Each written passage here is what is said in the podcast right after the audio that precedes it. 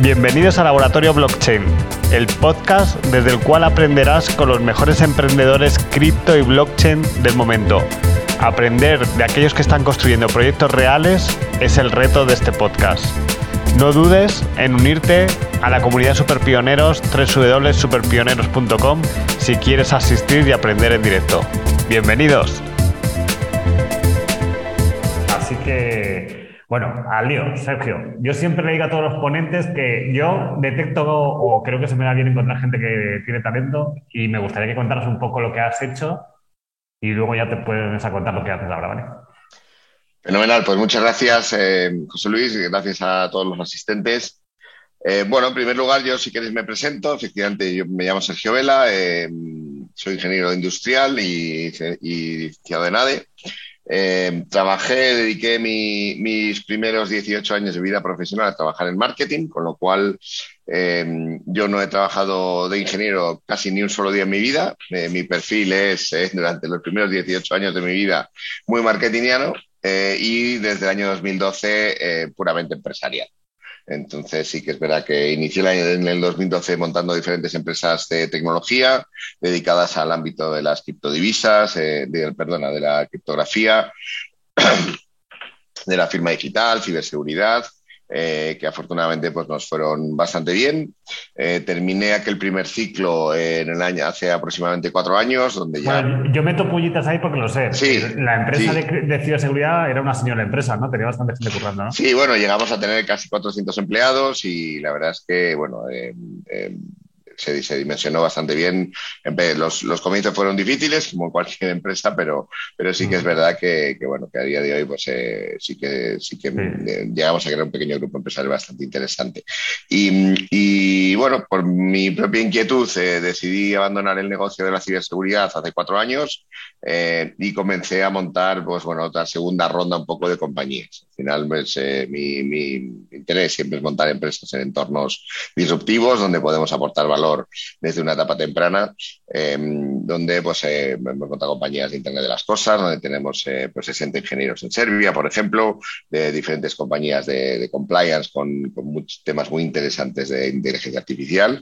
Em, y dentro de un poco mi, mi herencia de la etapa de la criptografía, eh, pues eh, de ahí nació mi interés un poco por la parte de las criptodivisas. Entonces, desde un principio empezamos a conceptualizar la empresa en 2018, 2019 fue cuando ya realmente la, creamos y desde un principio pues abordamos eh, nuestro interés por este sector mirándolo desde la parte industrial. que es lo que yo conozco, lo que llevaba haciendo unos años lo que, el negocio que había desarrollado. Y, más mi perfil es más ajeno pues a tanto a, a esquemas de, soluciones financieras o de otro tipo de, soluciones que hay en el entorno cripto. Entonces, a mí me gustaría, me gusta decir que somos los fontaneros de este negocio, ¿no? los que al final, por, debajo de todo este tipo de interesantísimos proyectos y soluciones que hay en entornos de DeFi, de trading, de, de un montón de cosas, por debajo tiene que haber una red mundial de ordenadores que están conectados eh, entre sí, que están aportando capacidad de cómputo a la red blockchain eh, que sea, bien sea la de Bitcoin, bien sea cualquiera de, las dos altcoins o de blockchains que hay. Y, en nuestro caso, pues eh, empezamos con el objetivo de bueno, conceptualizar, crear, gestionar y explotar eh, centros de proceso de datos en CPDs dedicados pues, prácticamente en exclusiva al mundo Bitcoin, ¿no? Mundo Bitcoin, mundo altcoins. Em, y desde hace un año estamos también muy, muy focalizados, ahora os contaré un poco mi presentación, en, realmente pues, eh, en todos los modelos que tienen que ver con, las energías renovables vinculados a, la creación de centros de datos dedicados a redes de blockchain. Bueno, súper interesante. Eh, Entonces, ¿en, qué pues pusiste? ¿en qué año te pusiste con el tema de la minería y los centros de datos? Bueno, yo empecé a estudiar en 2018 y a hacer mis primeras inversiones también por aquella época aproximadamente. Por cierto, somos yo también, que nunca lo digo, eh, bueno, no, digo ni mi nombre, yo soy José Luis Cáceres y dirijo un poco todo este laboratorio de innovación y soy ingeniero industrial, que nunca lo suelo decir, pero es como que valemos para todo y para nada, ¿no? Efectivamente, sí, sí. Muy bien. Pues eh, cuéntanos, vamos a empezar ya con la amiga. Muchas gracias por la presentación. Eh, yo la conocía y me, parece muy interesante a todos los invitados, os lo digo. Por dónde empezamos de la minería. Que sepas que es un tema que no hemos tocado. Así que nos tienes que llevar a. Vale, pues yo os voy a, os voy a, si me dejas compartir pantalla, os pongo una pequeña presentación em, muy resumida y, os hablo de los principales, de los principales aspectos, tanto de lo que es la parte un poco más eh, conceptualización de tecnología, como lo que, lo que es la parte más industrial, que es al final lo que nosotros hacemos. Bueno, tienes muchos fans aquí, ¿eh? Estoy viendo aquí que mucha gente te está escribiendo cosas chulas, me alegro. Algunos amigos hay por ahí, sí, ya lo veo. Ah, vale, vale. Venga, vamos a ello, levanta la pantalla. Venga, voy a ello.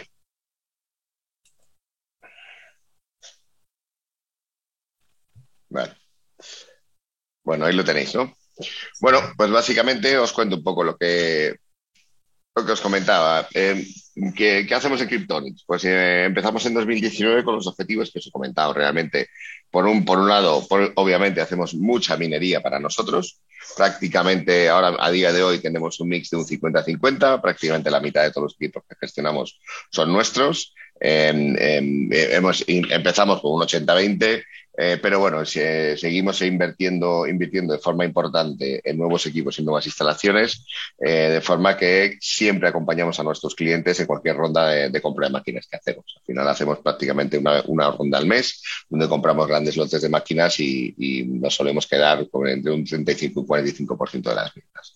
Adicionalmente, pues eh, comenzamos a crear centros de, centros de proceso de datos, CPDs, y productos de minería para terceros. Una vez validadas las líneas de negocio nuestras, Em, inicialmente, internamente, pues hemos creado, hemos creado diferentes productos para terceros. Em, ¿Y todo esto por qué? Pues porque realmente, en mi caso, sí que soy un gran convencido de que, bueno, la tecnología blockchain y la descentralización va a cambiar en gran medida muchos aspectos del mundo según lo conocemos. Eh, y muchos aspectos del intercambio de valor, del intercambio de información, del depósito de la confianza del depósito de las garantías legales de muchos aspectos. Entonces, en nuestro caso, entendemos que hoy es Bitcoin. Eh, para los próximos cuatro o cinco años, yo creo que hasta 2026 la minería de Bitcoin va a tener sentido. A partir de 2028, con el siguiente halving, quizá la cosa empiece a cambiar y, y, cambie un poco la cosa, pero, pero en nuestro caso sí que es verdad que el proyecto industrial que hay por debajo de todo lo que es la parte más de minería eh, es, uno de nuestros grandes objetivos estratégicos. ¿Vale? Entonces, en este, en, este proceso, pues a día de hoy tenemos cinco centros de producción, aproximadamente unos 6 megavatios eh, de capacidad instalada. Eh, más, bueno, estamos por encima ahora de unas 1.350, 1.400 unidades en gestión, de las cuales pues aproximadamente la mitad es nuestra. Realmente 2020 fue un año en el, que, en el que iniciamos la actividad para validar todas estas hipótesis de negocio y 2021 ha sido el primer año de actividad comercial em, de cara al público de forma importante, digamos. Entonces, en 2021 hemos tenido más de 2 millones de euros, por ejemplo, en ventas de equipos y, estamos gestionando una capacidad un poquito superior ahora con, a los 36 petajases. Eh, y por, porque tengáis una cifra, pues a día de hoy estamos minando entre lo que hacemos para nosotros y lo que hacemos para clientes unos 6 bitcoins, unos 6 bitcoins al mes. Vale.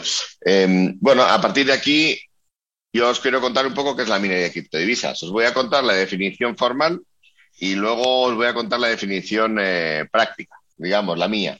Entonces, o como yo veo todo este sector y por qué realmente nos, decidimos en su día apostar por él. ¿no?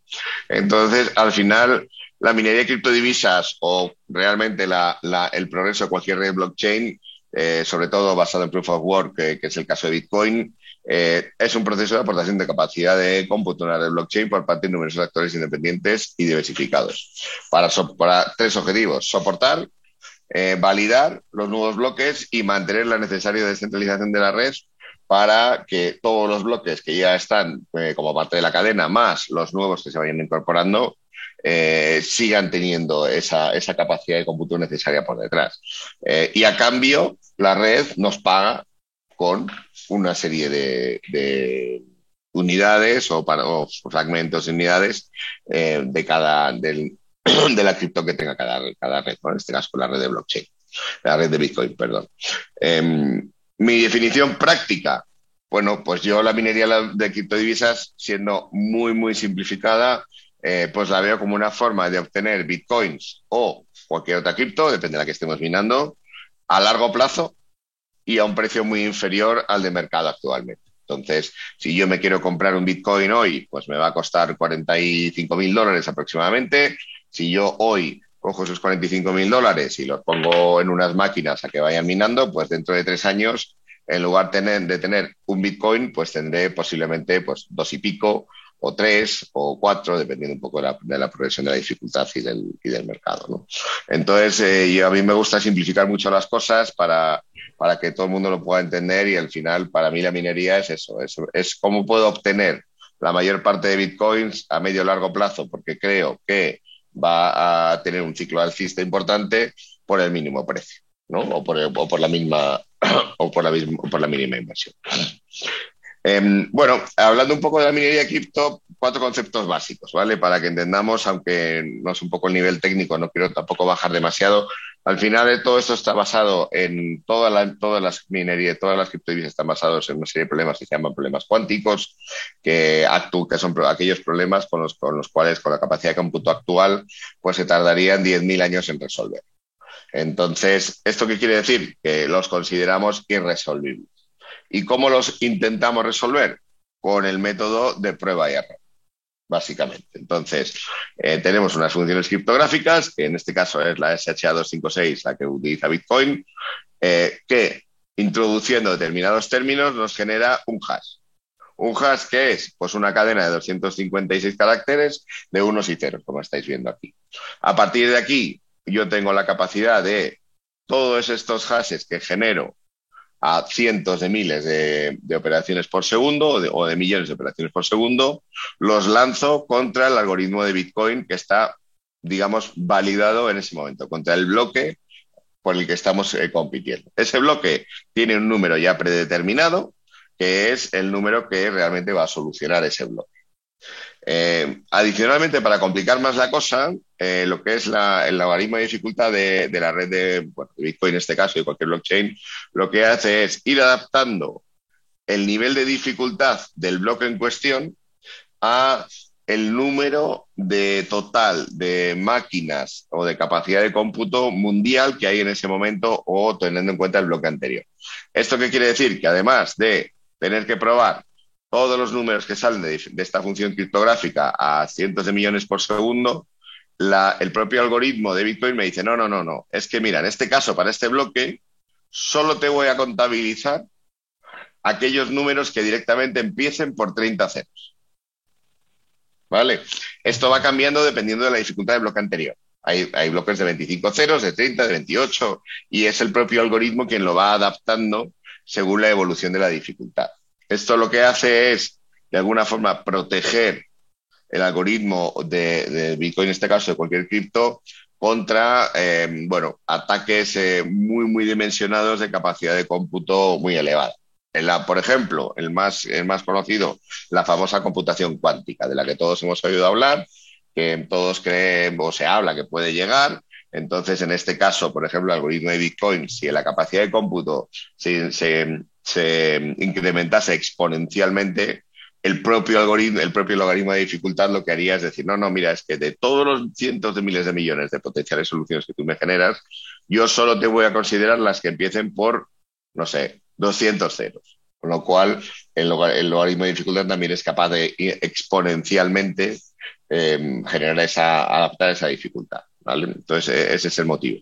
Adicionalmente, pues bueno, eh, muy, someramente, sabéis que la red de blockchain eh, siempre está ligado un bloque al siguiente, de forma que el número válido que encontramos para resolver un bloque es el que inicia ese bloque. Eh, y el número válido que terminamos para, para, que encontramos para resolver ese bloque es el que lo termina. En el siguiente bloque se inicia con el, con el número anterior y hay que encontrar el siguiente, de forma que todos estos bloques están ligados entre sí y estos números, digamos, que tienen una permanencia en el tiempo en la red de blockchain. Es decir, una vez que lo encontramos y recibimos una recompensa por ese número, siempre va a ser, eh, va a estar ligado intrínsecamente a ese bloque. De forma que, pues si alguien, ahí va, si alguien quisiera eh, hacer trampa, por decirlo de alguna manera, tendría que tener la capacidad de cómputo suficiente para decir, oye, de este bloque yo voy a generar uno alternativo para ser dueño de este nuevo fork de, blockchain, de, esta red de blockchain, pero tiene que mantenerlo en el tiempo. Eh, con, la con la red de la, dimensión de la red de Bitcoin actualmente, pues es prácticamente imposible. Entonces, esto nos garantiza que lo que hemos encontrado ya es nuestro, que nuestro hash es el verdadero y que va a ser permanente en el tiempo. Este hash ya está ligado al bloque íntimamente y cualquier transacción que sea validada parcialmente o totalmente por nuestro bloque va a recibir esa pequeña recompensa adicional a lo largo del tiempo, lo que nos lleva un poco al futuro negocio transaccional eh, de cualquier red de blockchain. A día de hoy estamos más centrados en descubrir bloques. Eh, sabéis que hay 21 millones de bitcoins. Eh, se estima que hasta 2040 va, va, a existir la minería Bitcoin hasta que se descubra el último bloque, pero sí que es verdad que bueno, el próximo halving lo tenemos en 2024. yo creo que el 2028 va a ser el fin de la minería de Bitcoin, digamos, Mm, tradicional y a partir de ahí empezaremos a otro tipo de soluciones, pues eh, o bien a grandes instalaciones fotoeléctricas donde la electricidad sea prácticamente gratis, porque realmente el, modelo de industrial pues se va a empezar a dejar de tener sentido, ¿no? Madre mía, bueno, esto que has dicho hasta ahora, Sergio, es para rebobinarlo y ver la cámara lenta, ¿no? Porque has dado, ahí, has dado ahí mucha información, yo me lo veré y soy el primero que está aprendiendo aquí con lo que estás diciendo. Vale, yo te hablo. Vale, sí, yo sí, sí quería daros cuatro pinceladas un poco para que sepáis qué es lo que pasa por debajo. Realmente, todas estas máquinas que ponemos, oye, ¿qué hacen? ¿Y, para, y, por qué lo hacen? ¿no? Entonces, eh, bueno, conceptos importantes en este, en este, una vez que os he dicho, súper importante, oye, ¿qué es el nivel de dificultad? El nivel de dificultad, ¿qué quiere decir?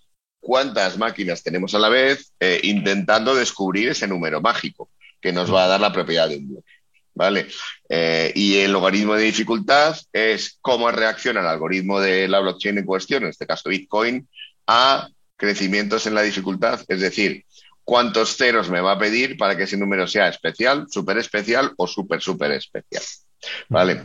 Entonces, aquí tenemos varias incógnitas y tenemos varias certezas en el mundo de la minería. En el mundo de la minería, pues sabemos lo que nos cuesta una máquina.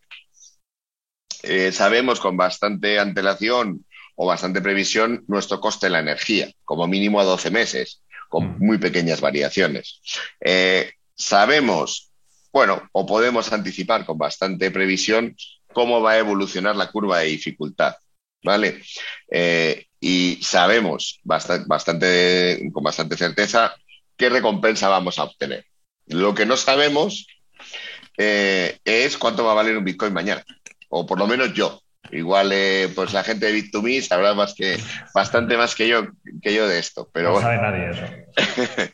Entonces, aquí sí que tenemos como al final, pues bueno, abordamos esto desde la parte industrial. Oye, yo sé que la, dificultad, por ejemplo, en este pool, este es un pool concreto, eh, estamos hablando de 27,9 terajas, ¿vale? Eh, perdón, de 194 exahashes. Em, y sé que cada 15 días más o menos, cada 21 bloques cambia la dificultad, que suelen ser unas dos semanas. Vale. Como veis, la propia red, viendo un poco las proyecciones de gente que se va conectando, es capaz de darnos em, la proyección de cómo va a ser la dificultad las próximas dos semanas. Es decir, con un periodo de 30 días, yo sé con bastante certeza cómo va la, recompensa que voy a obtener, cuánto voy a ganar. ¿Vale? Eh, y luego, adicionalmente, en la curva de dificultad tenemos pues, cuestiones bastante eh, bueno, este, este, último año ha sido una, totalmente una montaña rusa, eh, hasta que llegó, bueno, habréis oído hablar todos del, China Ban, que llegó en, mayo, en abril del año pasado, hasta que llegó el China Ban, que es esto que veis aquí.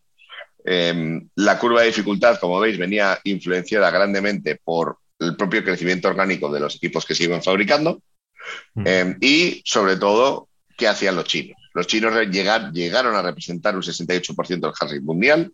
Cuando fue el China Ban estaban cercanos al 60%.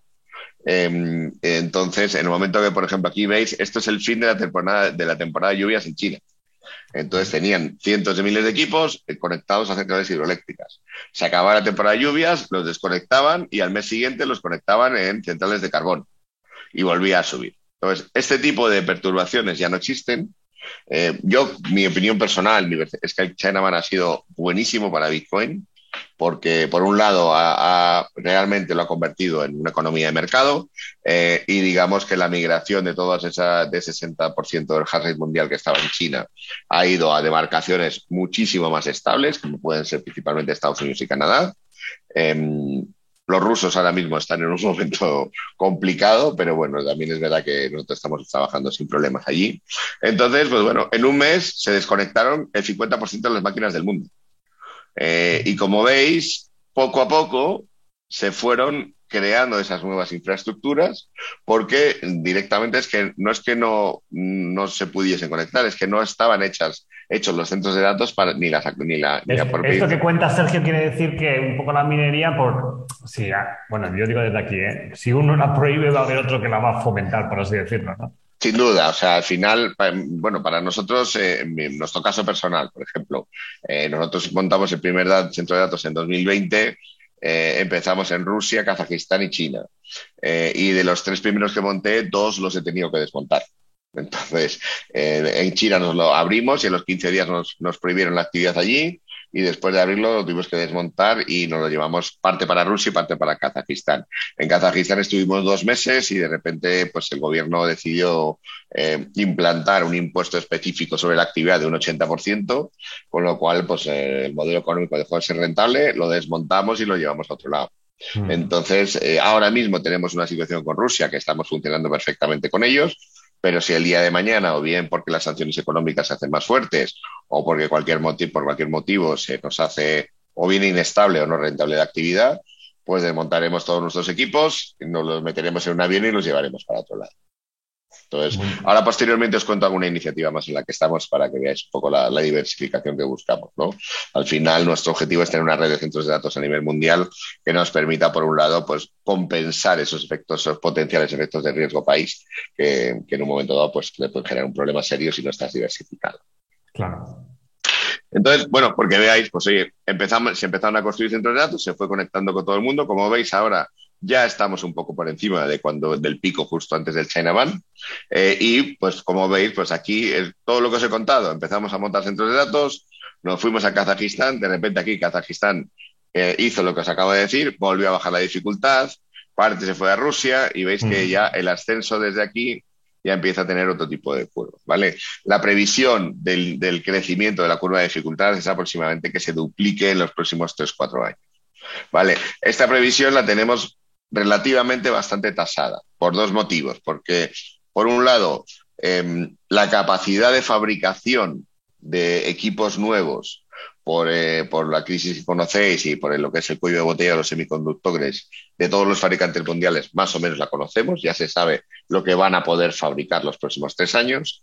Y por otro lado, la propia eficiencia de los chips eh, está llegando a un poco al cenit de la curva. Es decir, hasta ahora, eh, cada equipo nuevo que, que se salía del mercado, pues era un 30 o 40% más eficiente, es decir, producía un 30% más con el mismo consumo eh, y ahora esa curva se va a matizar. Entonces, eso nos permite, digamos, anticipar que el comportamiento de esta curva para los próximos tres años, os diría. ¿Vale? Em, entonces, esto es, un, esto es un tema importante. Esto es básicamente lo que me dice, oye, la capacidad que tienen mis máquinas se mide en terahashes, que son el número de soluciones por segundo que yo puedo lanzar al, algoritmo. Y lo que voy a cobrar eh, depende íntimamente, está ligado a estas dos curvas, ¿vale? A lo que es la propia curva de dificultad y logaritmo. Todo esto sí que lo tenemos medido para algoritmia. De forma que yo sé que dependiendo de la capacidad de cómputo que yo tenga en mi máquina, voy a obtener diariamente un pago. ¿Vale? En este caso, con un terahash, pues voy a obtener esto todos los días. Y no sé si lo vas a contar, eh, que sepas que el tiempo aquí es importante también. Vale, vale. Eh, no sé si lo vas a contar luego. Uno que está en su casa y quiere minar, que, que ¿cómo, ¿lo puede hacer o cómo hace? Eh, depende a cuánto le cueste la energía. Pero a día de hoy la minería doméstica yo os diría que lo voy a contar luego, pero vamos, os diría que prácticamente está limitada a instalaciones fotoeléctricas eh, con, de última generación y con baterías eh, de última generación con, ah, bueno, ahora os enseño un poco lo que estamos haciendo nosotros, con baterías de última generación con infinitos ciclos de recarga. Yo estoy, muy, yo estoy muy callado aquí, Sergio, pero eh, estoy aquí ensimismado, pero que sepas que luego tenemos que hacer el examen a la gente. ¿eh? vale, vale. vale, venga, vamos a ello. Entonces, bueno, eh, por un terahash me va a pagar esto la red, 100 terahash es que puede ser una máquina, por ejemplo, de las que vais a ver ahora, pues me va a pagar esto la red todos los días. ¿Vale? ¿Y esto qué quiere decir? Pues quiere decir que, por ejemplo, pues yo tengo una máquina como esta, que es del mayor fabricante mundial, que es Bitmain, ¿vale? De última generación, que actualmente pues está más o menos en unos 9.500 dólares. Los precios de las máquinas cambian todos los días. Yo siempre digo que esto de la minería y el, Bitcoin es el capitalismo salvaje en tiempo real. Yo nunca había trabajado en un sector así y mira que he hecho cosas. Y es verdad que, bueno, los precios de la energía sí los tenemos más tasados, pero de las máquinas los, los tenemos, eh, fluctúan todos los días. Pero bueno, porque veáis, esto es un ejemplo de una máquina que pues hace un mes me estaba dando una rentabilidad X, eh, luego tienes diferentes picos de caída de dificultad y hoy me está dando una rentabilidad Y. Por ejemplo, esta máquina, pues a este coste de energía nos está dando una rentabilidad anual de unos 5.700 dólares al precio del Bitcoin de hoy. ¿Vale? Eh, para mí esto es poco representativo porque, mm, al menos mi visión en este caso es lo que os he dicho. Es decir, esto es una forma de acumular bitcoins a largo plazo y por un coste inferior al de mercado. Entonces, esta misma máquina con estas condiciones, lo que me dice, bueno, ahora os lo enseñaré, me dice cuánto me cuesta fabricar un Bitcoin, ¿vale? Eh, que ahora lo vais a ver más adelante. Bueno, a partir de aquí, oye, ¿y, esto de Bitcoin realmente qué dimensión tiene? Bueno, pues es importante por relativizar un poco. Estas son cifras de hace, creo que seis meses, para que veáis eh, a nivel energético ¿vale? Bitcoin a nivel mundial ahora mismo está, o hace seis meses estaba entre Pakistán y Kazajistán. Ahora mismo estará más o menos al nivel de Holanda. Es decir, solo Bitcoin a nivel mundial consume anualmente la misma energía que Holanda. ¿Vale? Para que tengáis un poco la foto así un poco macro de realmente del tamaño del sector, de la importancia del sector y de la trascendencia que tiene y que va a tener en el mercado energético mundial. Vale. Em, luego, aquí, básicamente, dentro de lo que es la energía, nosotros trabajamos, eh, tenemos diferentes centros de datos. Sí es importante eh, tres conceptos muy rápidos. Oye, ¿de dónde viene la energía? Nosotros eh, antes estábamos en 80-20, estamos llegando, vamos a llegar este año posiblemente hacia el 95% de energía renovable. Prácticamente todo Bitcoin ya está migrando a energía renovable. Quedan algunas cosas en Kazajistán, alguna cosa en Rusia eh, que, todavía no están, pero prácticamente la, gran mayoría está, está migrando a energía renovable.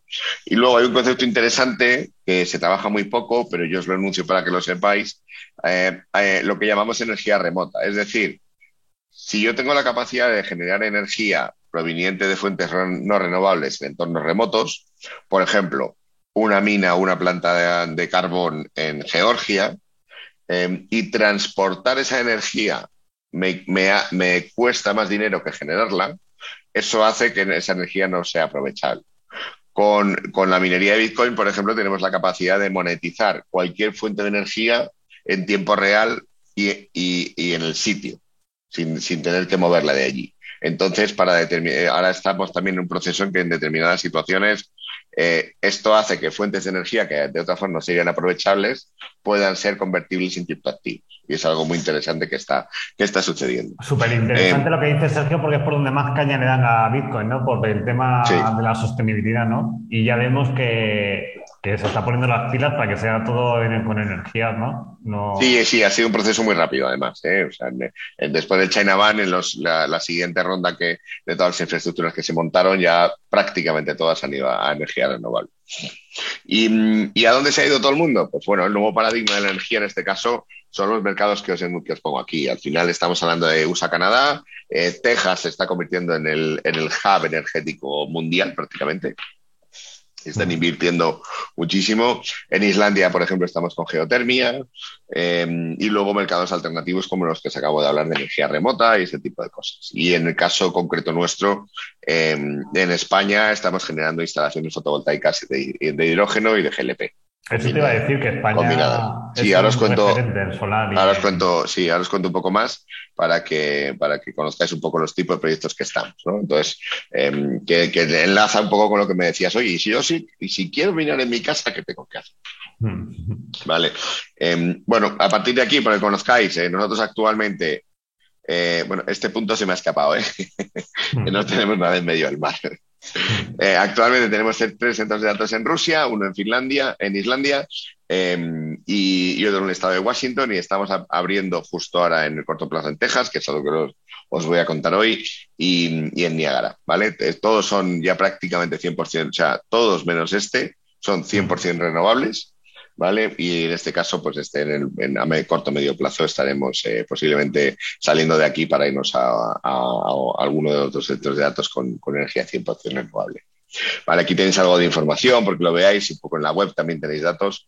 Eh, nuestro modelo al final lo que hacemos, pues vamos a instalaciones muy grandes donde o bien coinvertimos en su desarrollo, como es el caso de Carelia, donde somos copropietarios, o bien, pues directamente pues hacemos eh, eh, acuerdos a largo plazo, a 10, 15 años, de, cogestión de, parte de esas infraestructuras. Por ejemplo, en Krasnoyarsk hay 300 megavatios eh, instalados y nosotros tenemos dos. ¿no? ¿Y esos centros de datos que son servidores de... estos son, son dedicados prácticamente 100% a minería de Bitcoin. Ah, muy bien. ¿Vale? Son instalaciones específicas. Entonces, eh, pues, aquí tenéis Washington, que es la última que hemos abierto, Islandia igual, pues una de estas naves es la nuestra. Entonces siempre vamos a, infraestructuras grandes donde normalmente o, coinvertimos o, directamente pues tenemos acuerdos a largo plazo. Em, y muy interesante lo que prácticamente estamos en, España, es lo que estamos desarrollando en exclusiva, lo que hemos llamado, oye, Bitcoin y el sol. Al final, pues oye, tenemos un país donde da mucho sol. Em, hasta hace poco eh, no era rentable ese tipo de infraestructuras. Desde hace poco ya hemos generado, hemos, eh, eh, bueno, a nivel de ingeniería nosotros hemos desarrollado una, infraestructura propia donde combinamos tres cosas muy importantes los nuevos paneles solares que han salido de, doble cara, digamos, que capturan el sol por, la parte de arriba y por la de abajo, con el reflejo que nos mejora la eficiencia y que además tenemos una garantía de 25 años. Eh, los nuevos inversores inteligentes, que nos genera una corriente muy estable de 220 voltios eh, y 12 vatios. y eh, la nueva generación de baterías de, ciclos infinitos em, de, recarga de litio. Entonces, para que os hagáis una idea, cualquier instalación de este tipo, los paneles, estamos hablando de 25 años, y las baterías de 15 que hace un año estas cifras estarían aproximadamente en un tercio. Entonces, esto ya nos ha generado, nos ha hecho que el modelo de inversión realmente ya merezca la pena. Em, y adicionalmente, aunque no sale aquí, eh, para instalaciones domésticas o industriales de tamaño medio, hemos desarrollado un sistema de refrigeración líquida eh, donde sumergimos las propias máquinas en unas cubetas que hemos desarrollado, eh, que son propietarias nuestras y en un fluido viscoso, de forma que todo el ruido que generan esas máquinas desaparece.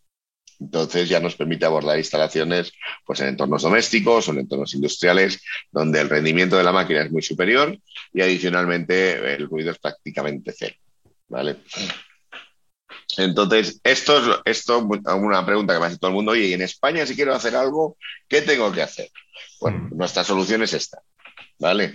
Eh, si lo quieres hacer en tu casa, oye, si tienes una empresa o tienes una nave o tienes otro espacio o tienes una finca rústica, que estamos haciendo instalaciones también, eh, de cuestiones más dimensionadas, la solución técnica sería muy similar a esta, eh, pero, pero obviamente con otros componentes, ¿no? pero es muy similar. ¿Esto qué nos aporta? Pues nos aporta que eh, toda la inversión va a la infraestructura eh, y la energía, pues el coste de la energía es tiende, yo diría que tiende a cero. Nunca diremos que es cero, porque posiblemente haya pequeños espacios donde tengas que tirar de la red o lo que sea, pero tiende a cero. Eh, ¿Para qué estamos haciendo este tipo de instalaciones?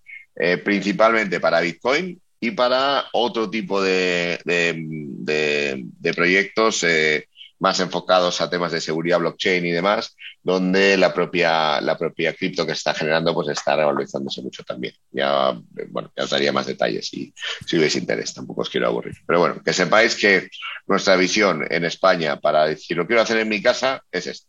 y somos capaces de hacerlo, tenemos buenas instalaciones que están funcionando muy bien. Em, em, la clave de todo lo que os he comentado, oye, que, la, ¿Salen los números? ¿Salen los números en ¿Eh? España, Sergio? Salen, salen, sí. ¿Sí? Sí. Con estas instalaciones sí, porque además todo lo que sean renovables tienes una subvención de un 50%. Hmm. Con lo cual, eh, con estas instalaciones sí. Sí que es verdad que, bueno, depende un poco de, pues, de, la superficie que tengamos para poner placas y demás. Pero vamos, el break-even, por ejemplo, en instalaciones de, este tipo, estás hablando de entre 18 y 24 meses para unos equipamientos que te van a durar 5 años. Bueno, súper interesante. Esto es para hacer dos tops. Que sepas que es un menos cuarto. Venga, voy a, ello. Que termines a menos 10 para hacer el diploma. Venga, voy a ello, voy rápido. quedan 5 minutos, ¿eh? Cinco. Oye, ¿cómo empezar? Bueno, pues ¿qué hacemos? ¿Nosotros qué hacemos aquí? Pues nos encargamos de todo. Entonces, nuestra, desde el principio nuestra visión es, oye, esto es algo muy complicado, operativamente es verdad que es un negocio que tiene una complicación muy importante, eh, vamos a facilitar la vida a la gente.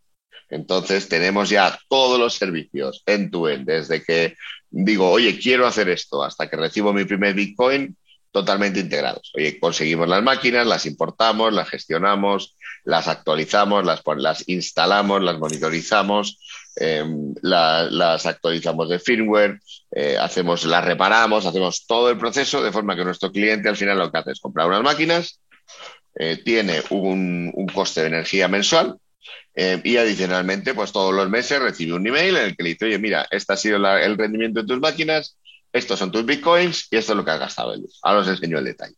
Pero bueno, básicamente nuestro modelo al final es un modelo en tu end donde nos encargamos de todo, que sepáis. Eh, yo os he traído un ejemplo, por ejemplo, ¿vale? Para que veáis, ya os digo que estos precios cambian todos los días, pero bueno, porque tengáis un ejemplo. Pues estamos hablando, por ejemplo, de tres máquinas de la que os he enseñado antes, una Miner S19J Pro de 104 terahashes, que son de última generación, máquinas nuevas, muy eficientes. Entonces, estas máquinas, por ejemplo, pues tienen una vida estimada de 5 años. Nos van a costar 11.000 dólares cada una, eh, con lo cual yo os he hecho un ejemplo para tres máquinas, que son 33.000 dólares. Eh, la tarifa de energía, por ejemplo, en Rusia, que tenemos a día de hoy, es de 0,85, es decir, estas máquinas consumen todos los meses 193 dólares de energía. ¿Y esto qué significa? Bueno, pues significa que, esta, es la máquina, porque lo veáis, significa que estas máquinas en concreto, que tienen 104 terahashes y me están consumiendo 3.000 vatios, 3.060, me van a producir, eh, eh, me van a dar un coste de producción de Bitcoin aproximadamente de 22 mil dólares. Entonces, eh, con, con estas máquinas, pues me va a costar 22 mil dólares y unos meses producir cada Bitcoin. ¿Vale? Entonces, esto entronca con lo que yo os decía. Oye, ¿la minería qué es? Es una forma de conseguir Bitcoins a largo plazo y a mitad de precio. A día de hoy, si quieres comprar un Bitcoin, te va a costar 45.000, eh, más o menos, eh, y con esos mismos 45.000, pues vas a tener, o en este caso, pues con 33.000, vas a tener más Bitcoins a largo plazo. ¿Vale? Os traigo un ejemplo de, explotación de, de estas máquinas, ¿vale? Para que veáis cómo funciona esto. Y con esto ya, ya termino. Eh, bueno, pues oye, yo pongo tres máquinas y hemos dicho que la dificultad va a subir el doble de rápido que el precio del Bitcoin, porque consideramos que, oye, pues eh, va a seguir mm, habiendo mucho interés. Entonces, estamos hablando, por ejemplo, hemos hecho para ocho semestres, que son cuatro años. Entonces, cada semestre hablamos de un 10%, hablamos que en cuatro años va a crecer la dificultad un 80%. Entonces, el primer semestre, yo con estas máquinas voy a producir 0,28 bitcoins. Y el último semestre voy a producir 1,13. 0,13, perdón. De forma que al final del ciclo con esta previsión yo voy a llegar con 1,6 bitcoins aproximadamente. ¿Vale? Y luego eh, me voy a gastar una, serie de, un, dinero en energía, que son pues 3.500 eh, dólares al semestre. Entonces, ¿yo qué puedo hacer? Puedo hacer tres cosas. Puedo decir, oye, mira, Sergio, eh, págame mis bitcoins, mándame la factura y yo te pago la energía, como con mi dinero, como, como considere. Puedo decir, oye, mira, no, no, no, yo te doy, yo te compro las tres máquinas, tú de lo que producen te, descuentas el coste de la energía y me pagas la diferencia.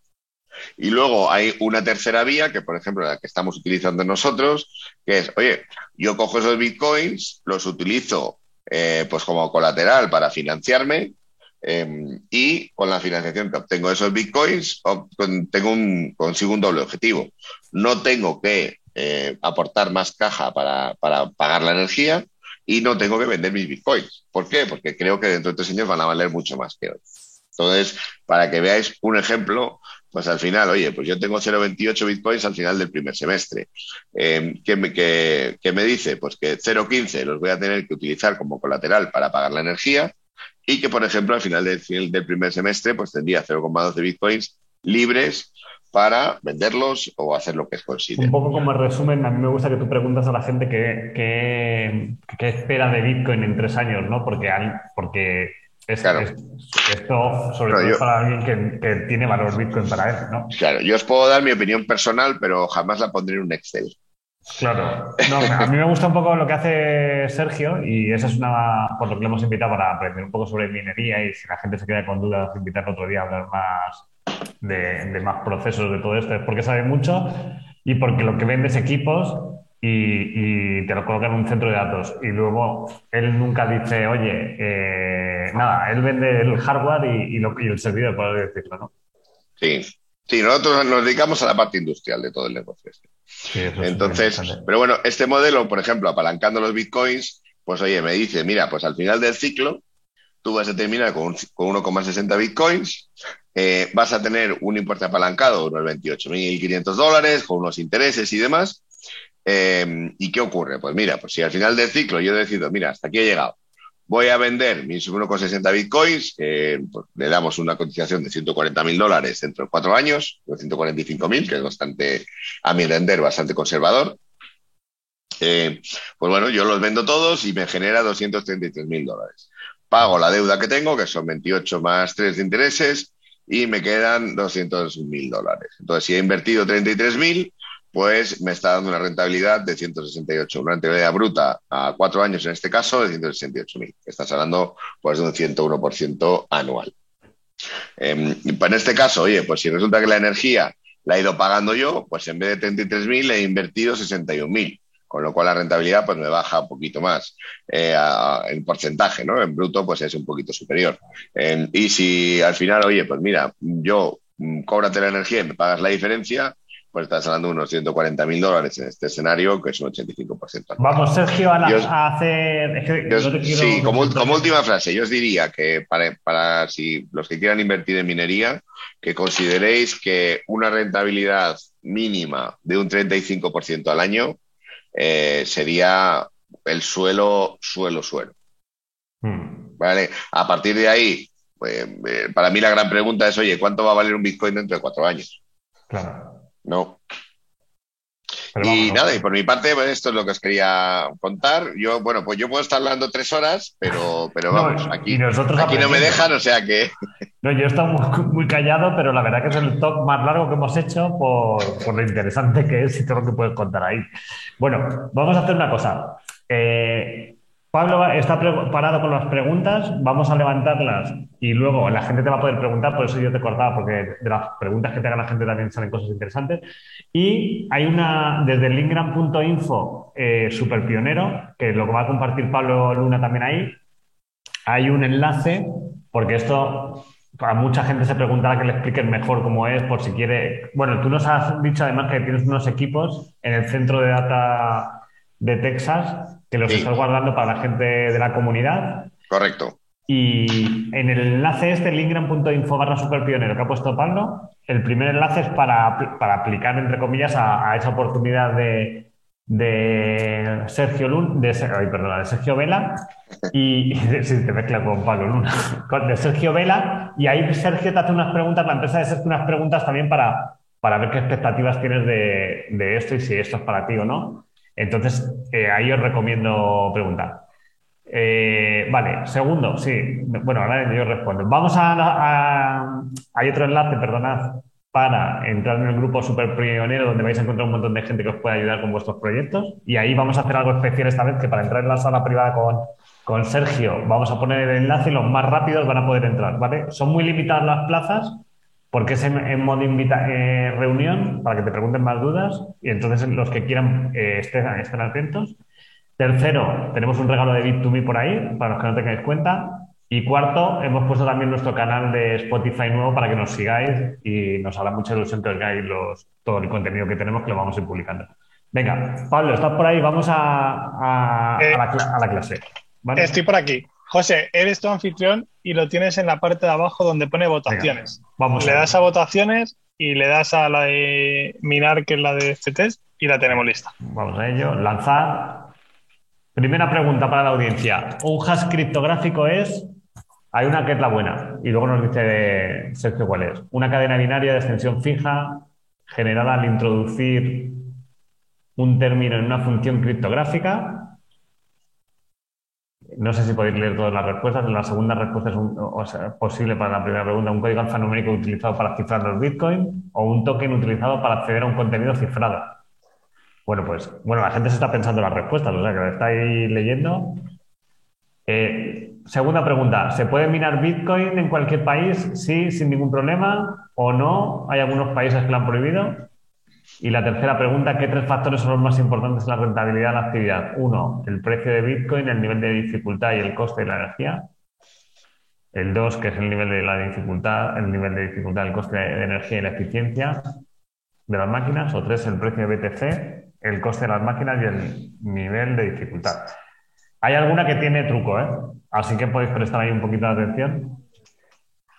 La última es la más difícil, ¿verdad, Sergio? Eh, bueno, hemos querido poner eh, un poco de todo, sí, sí. Algo muy interesante para los- todos los que nos Yo creo que la, la última es la que tiene trampa, sí. Sí. Sí, sí. Vale, vale. ¿Tú la sabes, Pablo? Bueno, No la sé, la sé.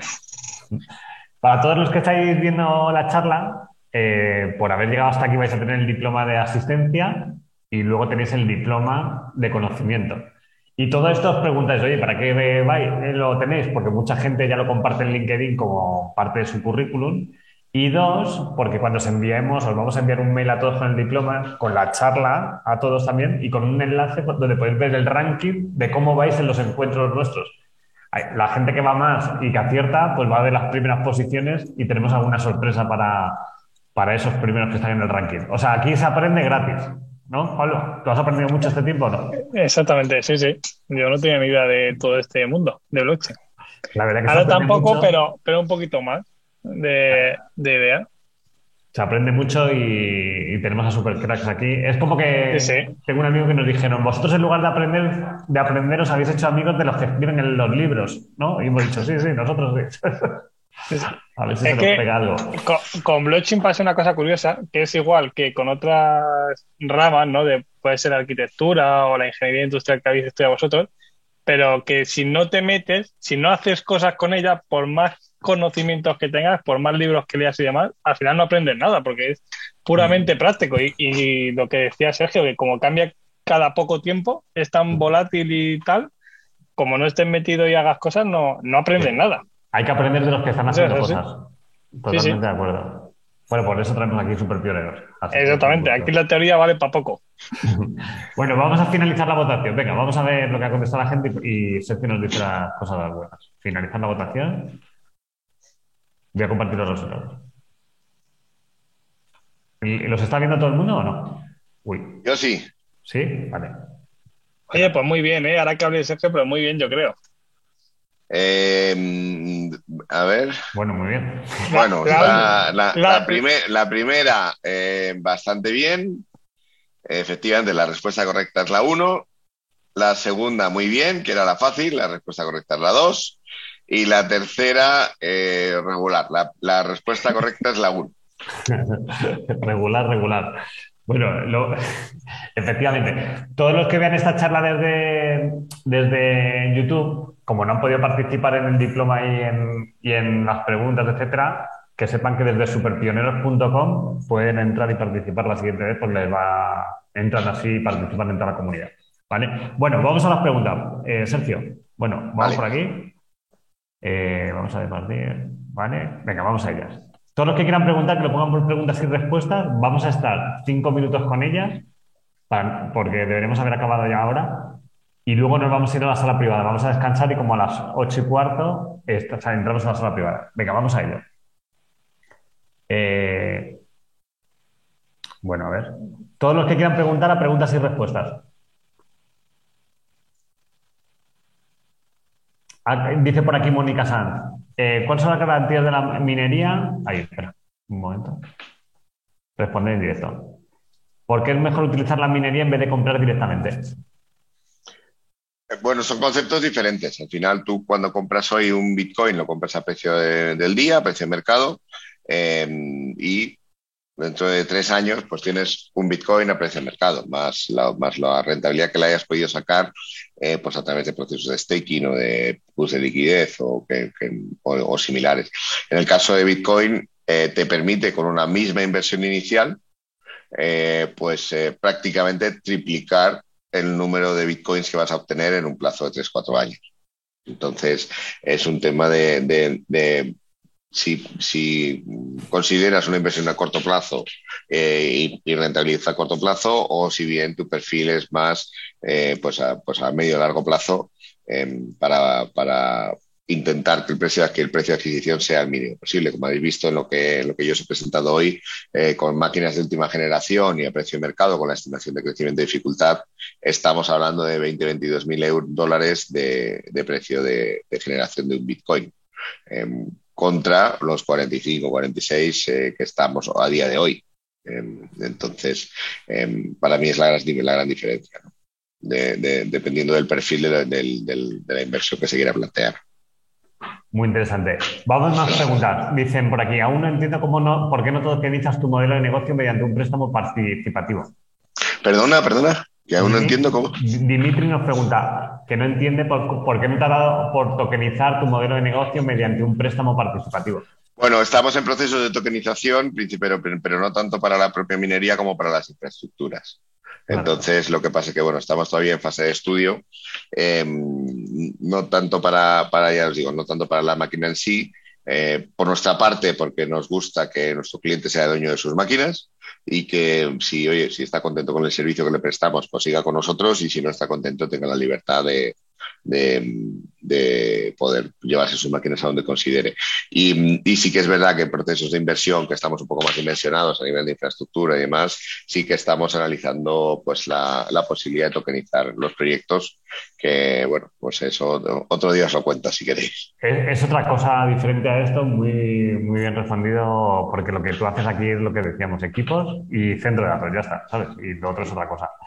Eh, más preguntas, A ver, yo, puedes seleccionar alguna que te guste también. Yo, mira, dice por aquí, buenos días, ¿qué garantías existen de la seguridad de los equipos y seguridad de las instalaciones? Todos nuestros centros de datos tienen, tienen tanto seguridad in situ, obviamente, como pues eh, todas las protecciones a nivel de, gestión de la infraestructura, de pues antiincendios y, y de, de, en nuestro caso, por ejemplo, es muy importante tener muy controlado qué pasa cuando hay cuando hace mucho frío porque estamos en demarcaciones, eh, por este caso en Siberia y demás, donde hace mucho frío. Entonces, una tormenta de nieve, eh, en un momento dado que no tengas las máquinas bien controladas y eventualmente pues incluso hasta desenchufadas y, protegidas, te puede generar la pérdida de muchos equipos. Entonces, eh, por un lado está el equipo de seguridad, obviamente, de todos los centros de datos, el equipo de monitorización de las propias infraestructuras y luego, por supuesto, que tenemos seguros en eh, seguros, seguros correspondientes en todos nuestros, nuestros centros de datos. Entonces, sería esa, esa triple capa de seguridad.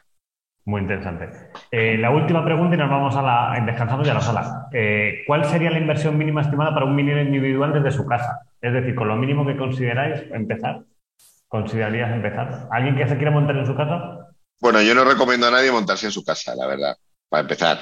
Eh, porque realmente con los costes eléctricos que hay, el conocimiento que hay que tener y el retorno que vas a tener realmente pues cada vez es menos rentable. Entonces, en nuestro caso, para instalaciones domésticas, hemos apostado por fotovoltaica. Eh, porque os hagáis una idea, una instalación fotovoltaica de unos, eh, de unos 10 kilovatios que te va a dar pues para para un pack como el que habéis visto hoy de 33 mil dólares, la propia fotovoltaica te va a estar costando unos 25, 25 y 30 mil euros, de los cuales te van a subvencionar un 50%. Entonces, pues estás hablando que aproximadamente por unos 15.000 euros de la propia instalación de la energía, más 33.000 dólares de las máquinas, aproximadamente, ya os digo que son precios que hay que concretar, eh, puedes montar un sistema en casa como el que yo os acabo de enseñar. Perfecto. Bueno, vamos a hacer lo siguiente. Recordamos la dirección, Pablo, para que todo el mundo pueda eh, preguntar, pedir más info a Sergio sobre ese centro de datos de Dallas, nuevo en Estados Unidos. Así que bueno, vamos a despedirnos. Muchas gracias a todos Y, y Sergio, tú también tienes el enlace, en cinco minutillos entraremos por allí, ¿vale? Eh, y un millón de gracias por esta masterclass que nos has dado y, un gusto. Bueno, nada, gracias a vosotros y nada, un placer hablar, hablaros de, estos proyectos que realmente pues, eh, contamos con tanta ilusión ¿no? y afortunadamente con tan buenos resultados. Un millón de gracias por escuchar el episodio de hoy. Si te ha gustado, nuestro mejor regalo es que nos busques en las redes por Laboratorio Blockchain NWC10 y nos digas en los comentarios qué te ha parecido, le des a me gusta o lo compartas. Por cierto, si quieres participar en los eventos en directo, inscríbete desde www.superpioneros.com. Nos vemos en el próximo podcast o evento. Hasta la próxima. Chao.